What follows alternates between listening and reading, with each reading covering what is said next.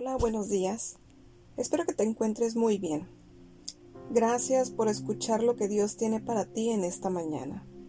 Vamos a levantar una oración antes de empezar. Dios te damos muchas gracias por nuestras vidas.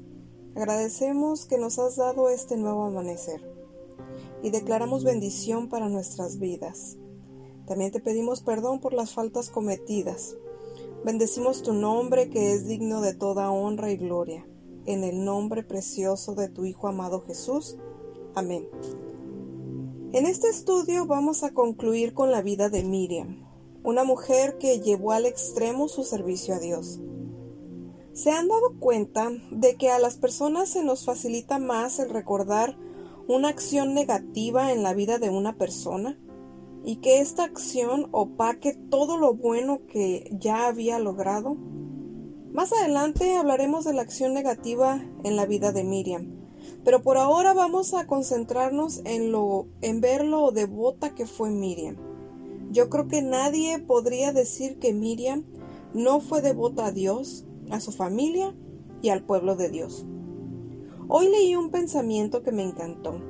Este pensamiento dice así: La música es el don de Dios para el ser humano es el único arte del cielo que haya sido dado a la tierra, y el único arte de la tierra que nos llevaremos al cielo. A través de los tiempos, el pueblo de Dios ha expresado su alabanza, adoración y gozo a Dios mediante la música y las canciones. De hecho, la Biblia afirma que todo lo que respire, incluyéndote a ti, alabe al Señor. Y la alabanza es algo que podemos hacer no solamente con tu voz, sino también con el sonido de trompeta, arpa, lira, con panderos y danzas, cuerdas y flautas y címbalos. Así lo dice Salmo 150 del 1 al 6. Es natural que deseemos cantar y gritar cuando experimentamos una bendición que no se puede explicar. La música nos permite expresar la alabanza más pura a Dios y participar en una actividad propia de los cielos.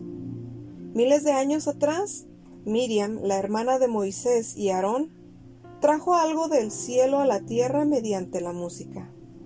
Como ya vimos el estudio pasado, Miriam fue la líder de las mujeres en esa asamblea de más de dos millones de personas que habían escapado de la esclavitud del poderoso faraón de Egipto. Después de huir y cruzar milagrosamente el suelo seco del Mar Rojo, el cual se cerró y cubrió también milagrosamente al ejército del faraón que los perseguía, Miriam cantó. La Biblia nos cuenta que Miriam respondió a la canción de los hombres con su propia canción. Inspirada por Dios, ella cantó y alabó el poder y fidelidad de Dios. Vamos a leer Éxodo 15:21. Dice así, Cantad a Jehová, porque en extremo se ha engrandecido, ha echado en el mar al caballo y al jinete. ¿Qué podemos encontrar en el corazón de la canción de Miriam? ¿Cómo podríamos seguir su ejemplo de alabanza? Bueno, te voy a dar tres puntos. Primero, alabemos a Dios con espontaneidad. Miriam tomó un pandero y espontáneamente respondió a los hombres cantores con un coro de gozosa alabanza. Debemos alabar a Dios por su persona. Miriam celebró el extraordinario poder de Dios y su incomparable supremacía, justicia, verdad y misericordia. Alaba a Dios con todo tu corazón Miriam y las mujeres israelitas cantaban y danzaban mientras alababan a Dios. A los creyentes del Nuevo Testamento se nos dice en Colosenses 3:23, hagan lo que hagan, trabajen de buena gana como para el Señor y no como para nadie en este mundo. Miriam es un ejemplo del Antiguo Testamento, de lo que significa realizar algo de buena gana para el Señor. Así que, amiga, yo te invito a que sigamos los pasos musicales de Miriam y alabemos a Dios. Cántale al Señor. Permite que todo en ti bendiga su santo nombre. Me encanta el corazón alegre y agradecido de Miriam que expresa su amor a Dios en una canción de júbilo. A Miriam se le ha llamado en, en una Biblia para la mujer como la primera de las dulces cantoras de Israel. Una mujer que cantó para Dios utilizando su don para la elevación del alma humana a una vida más digna. Antes de continuar con Miriam, quiero mencionarte dos cantos. Que, uno de los cantos viene en Salmos 77.6 y el otro en Job 35. A estos eh, cantos se les menciona como cánticos en la noche. Desafortunadamente no todos los momentos de la vida son felices. Tanto el salmista como Job fueron hombres que vivieron momentos difíciles, de sufrimiento y angustia. Así como la música es una manera maravillosa de compartir la alegría, también expresa el dolor. Hay una mujer moderna, por así decirlo, que descubrió que entonar canciones en las noches oscuras de pruebas le ayudó a soportar el dolor. Esta mujer se llamaba Elizabeth Elliot.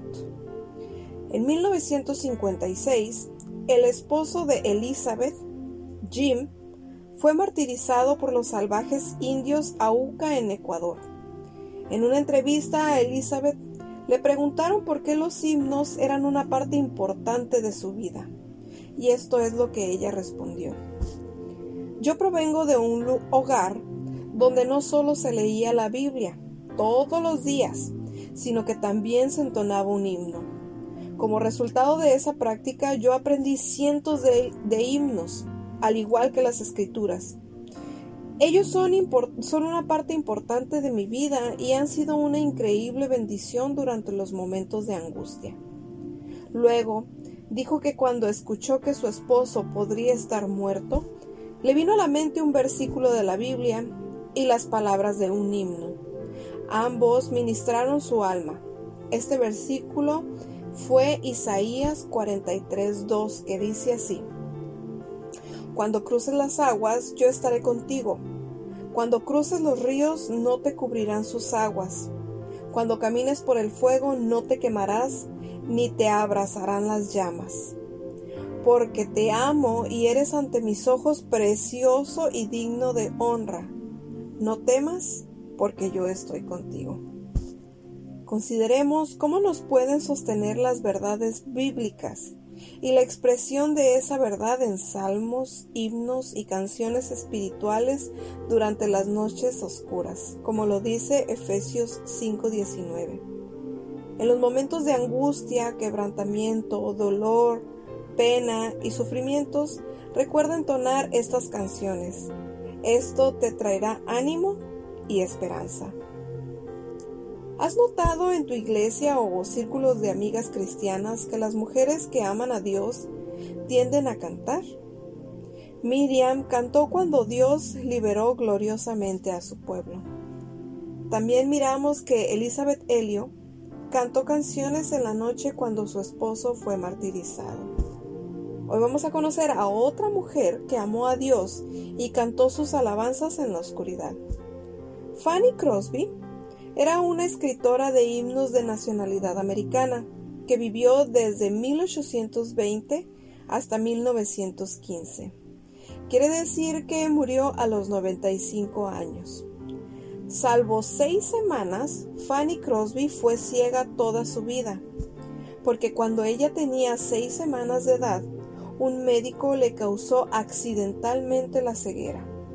Sin embargo, Fanny, a través de los ojos de su fe cristiana, vio el aparentemente error de este médico como ningún error comete Dios. Ella escribió Verdaderamente creo que fue la intención de Dios que yo viviera en la oscuridad física, para así prepararme mejor para cantar sus alabanzas e incitar a los demás a que lo hagan también. Vamos a hacer mención brevemente del camino de Fanny Crosby. Fíjate, ella a los ocho años comenzó a escribir poesía. Cuando tenía once años se publicó uno de sus poemas. Cuando Fanny tenía 24 años, se publicó su primer libro de poemas. Durante toda su vida, ella escribió muchos poemas religiosos, cantatas y muchas canciones. En el momento de su muerte, el número total de himnos y poemas de alabanza a Dios excedía los ocho mil. Verdaderamente Fanny Crosby era una mujer que amaba a Dios y confiaba en su voluntad y sabiduría. Y en vez de amargarse y resentirse, sentir lástima por ella misma o lamentarse, Fanny cantaba. Ella se convirtió en un ave cantora de Dios como un ruiseñor ella cantaba en la oscuridad, cantó durante 95 años. Amiga, si en estos tiempos tú te enfrentas a una tragedia, eleva una canción de alabanza a Dios en la oscuridad. Adóralo mientras caminas en las, en las nieblas de la incertidumbre y bendice a Dios aún a pesar de tu imposibilidad de comprender lo que ocurre. Su canción de fe le brinda un claro tributo a la bondad y magnificencia de Dios. Una de las características más estimulantes de las mujeres de la Biblia es que ellas amaban a Dios y servían a su pueblo hasta el día de su muerte. Por ejemplo, Sara amó y sirvió a Dios y a su familia hasta la edad de 127 años. Lo podemos leer en Génesis 23.1. Miriam fue otra de las mujeres santas de edad avanzada.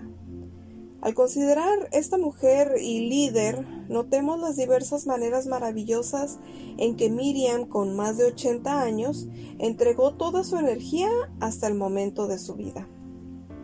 Estoy segura de que desearás que su modelo de santidad en la vejez sea un objetivo personal para toda tu vida. Tu vida. Miriam seguía enamorada del Señor cuando los israelitas emergieron de las aguas divididas del Mar Rojo y vieron la destrucción de sus enemigos por parte de Dios, el corazón de Miriam estalló en alabanza y canción mientras alababa al Señor. Ella exclamó, canten al Señor.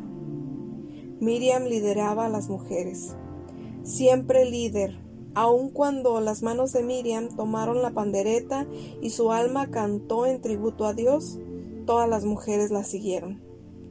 Miriam servía junto con sus hermanos. Cuando ella fue mayor, ayudó tanto a Moisés como a Aarón. Estos dos hermanos sacaron a las dos millones de personas de Egipto y las llevaron hacia la tierra prometida. No solo cuidó a su hermanito Moisés cuando era joven mientras su pequeña cesta flotaba junto al río Nilo, sino que cuando los israelitas comenzaron su viaje por el desierto, la valiente y enérgica Miriam continuó ayudando a Moisés y Aarón, haciéndose cargo de las necesidades de las mujeres. Miriam cantaba alabanzas a Dios. Su alabanza era pública, expresiva, exuberante y sincera. Ella acudía a la presencia de Dios con canciones. Nunca se cansaba de alabar a Jehová por su bondad y por sus maravillosas obras. Sea cual sea tu edad, amiga, continúa hasta el final. Ama a Dios, alábalo y sirve a su pueblo.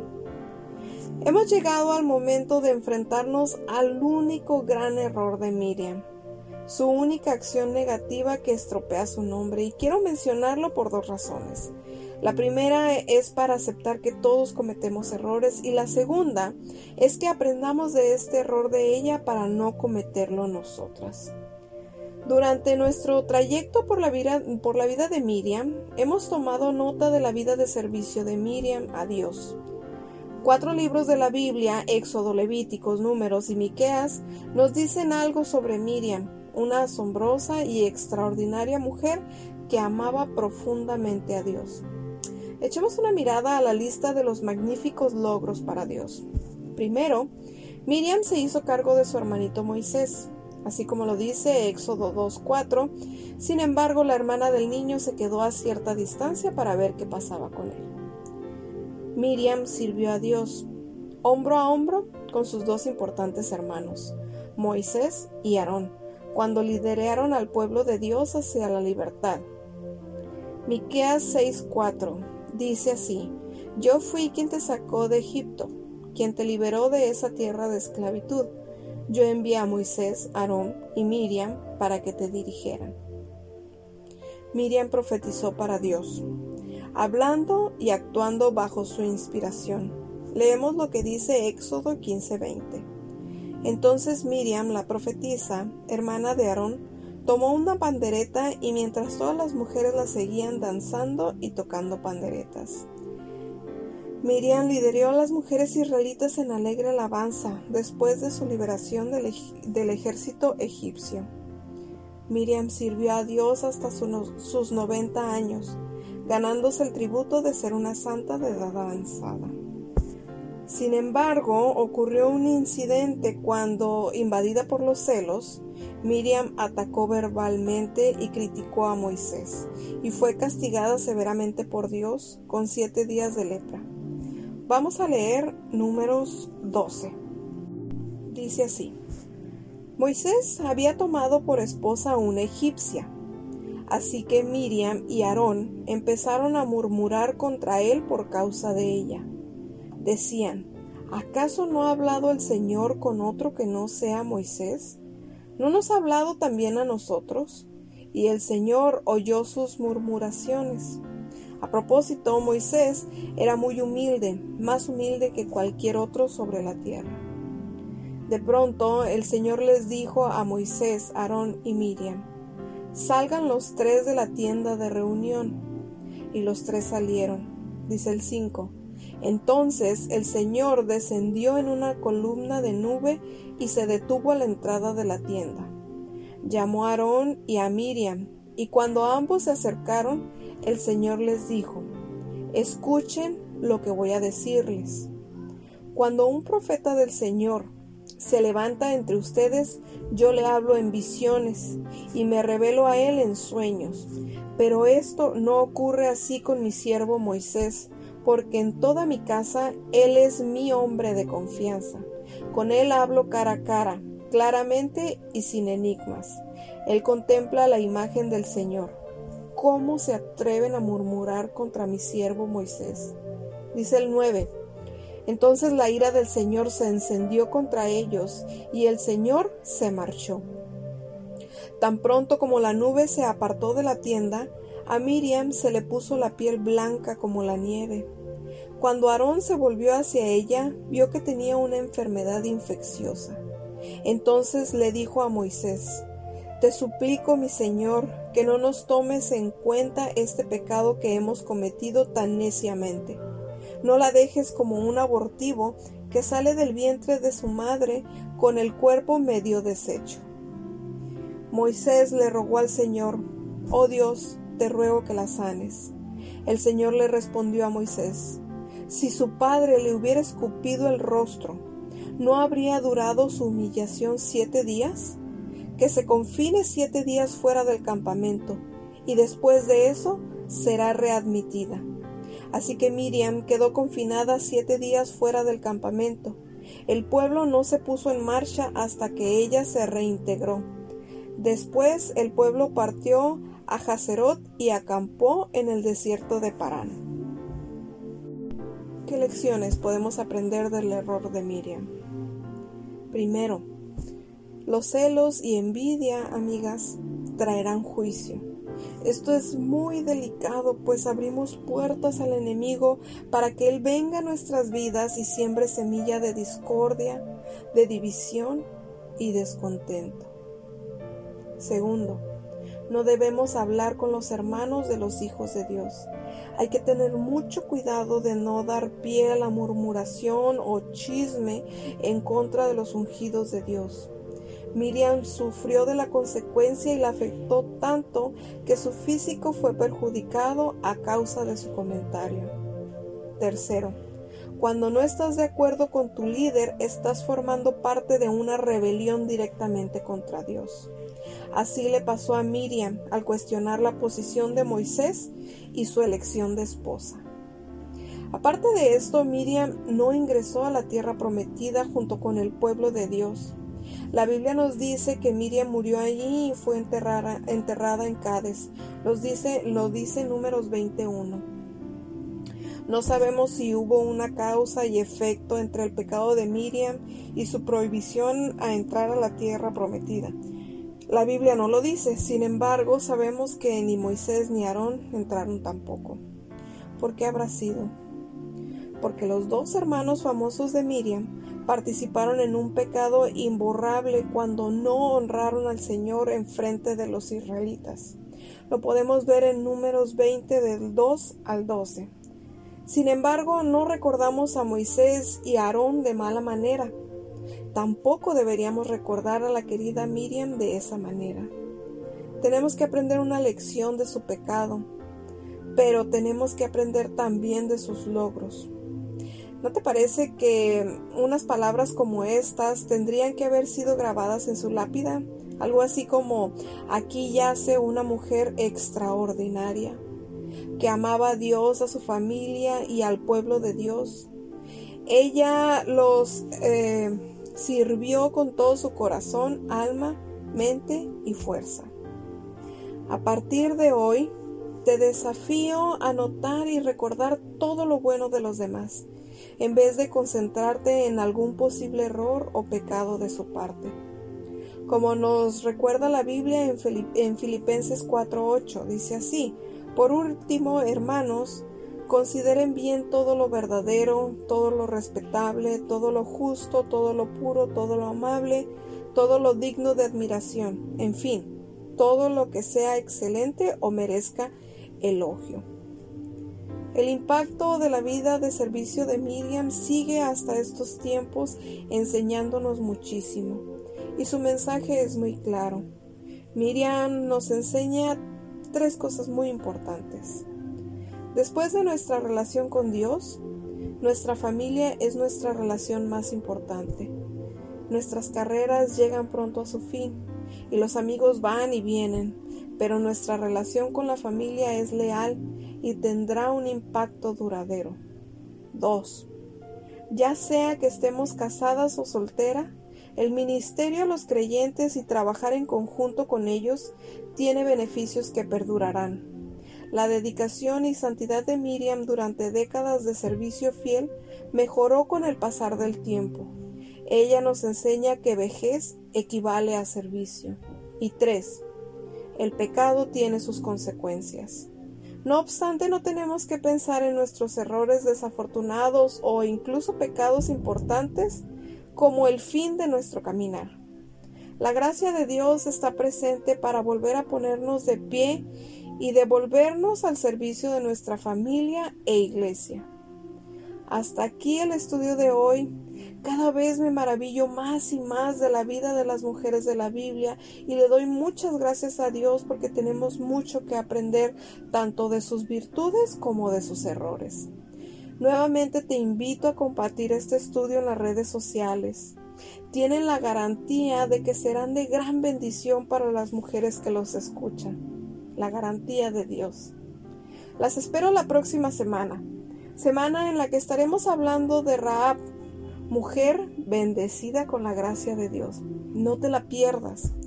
Cuídate mucho, Dios te bendiga y nos escuchamos la próxima semana.